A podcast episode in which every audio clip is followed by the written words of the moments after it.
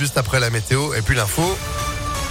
Avec Sandrine Ollier. Bonjour Sandrine. Bonjour Phil, bonjour à tous. À la une, des civils ont commencé à être évacués ce matin de la ville de Soumy en Ukraine, euh, près de la frontière russe, dans une nouvelle tentative d'instauration de couloirs humanitaires, alors que des frappes aériennes ont tué neuf personnes, dont deux enfants hier soir, selon les services de secours ukrainiens. Peu après 8 heures ce matin, des dizaines de bus avaient déjà quitté Soumy en direction d'une ville à 150 km au sud-ouest.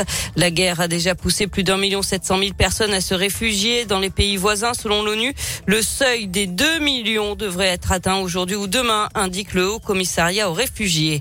Conséquence de cette guerre en Ukraine, les prix des matières premières et des énergies flambent en France. Le litre de gasoil a augmenté de 14 centimes en une semaine, plus 7 centimes pour le samplon. Emmanuel Macron promet des aides qui seront dévoilées dans le plan de résilience qui est en train de terminer le gouvernement.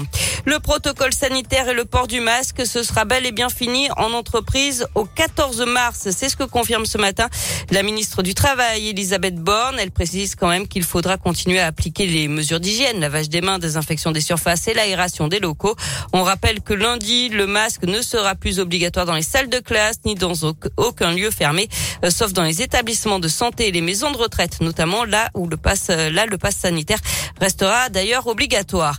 Et puis notez que le nouveau vaccin Novavax est désormais disponible au centre de vaccination de Confluence à Lyon, présenté comme une alternative pour celles et ceux qui sont réticents au vaccin à ARN messager.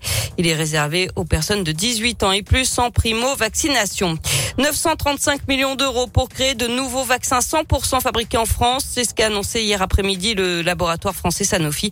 Une nouvelle usine ultra moderne sera d'ailleurs opérationnelle en 2025 à Neuville-sur-Saône. 300 postes seront créés au total.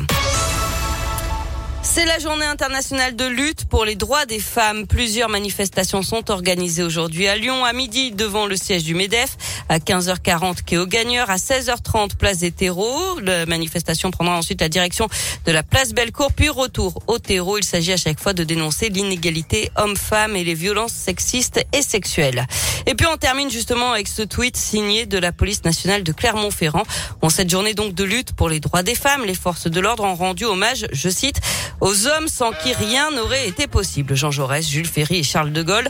Euh, ce qui a bien sûr provoqué un bad buzz. Le tweet a depuis été retiré. Ils auraient pu mettre à l'honneur, par exemple, Simone Veil, à l'origine du droit à l'avortement, Olympe de Gouges, autrice de la Déclaration des droits de la femme et de la citoyenne en 1791. Oh, fallait prendre ça au 812e degré à peu près, non? Euh, Je ne pense pas que c'était... Pas non plus. Ah bon? Ah ouais. Non, je pense que c'était sérieux. Ah, dommage.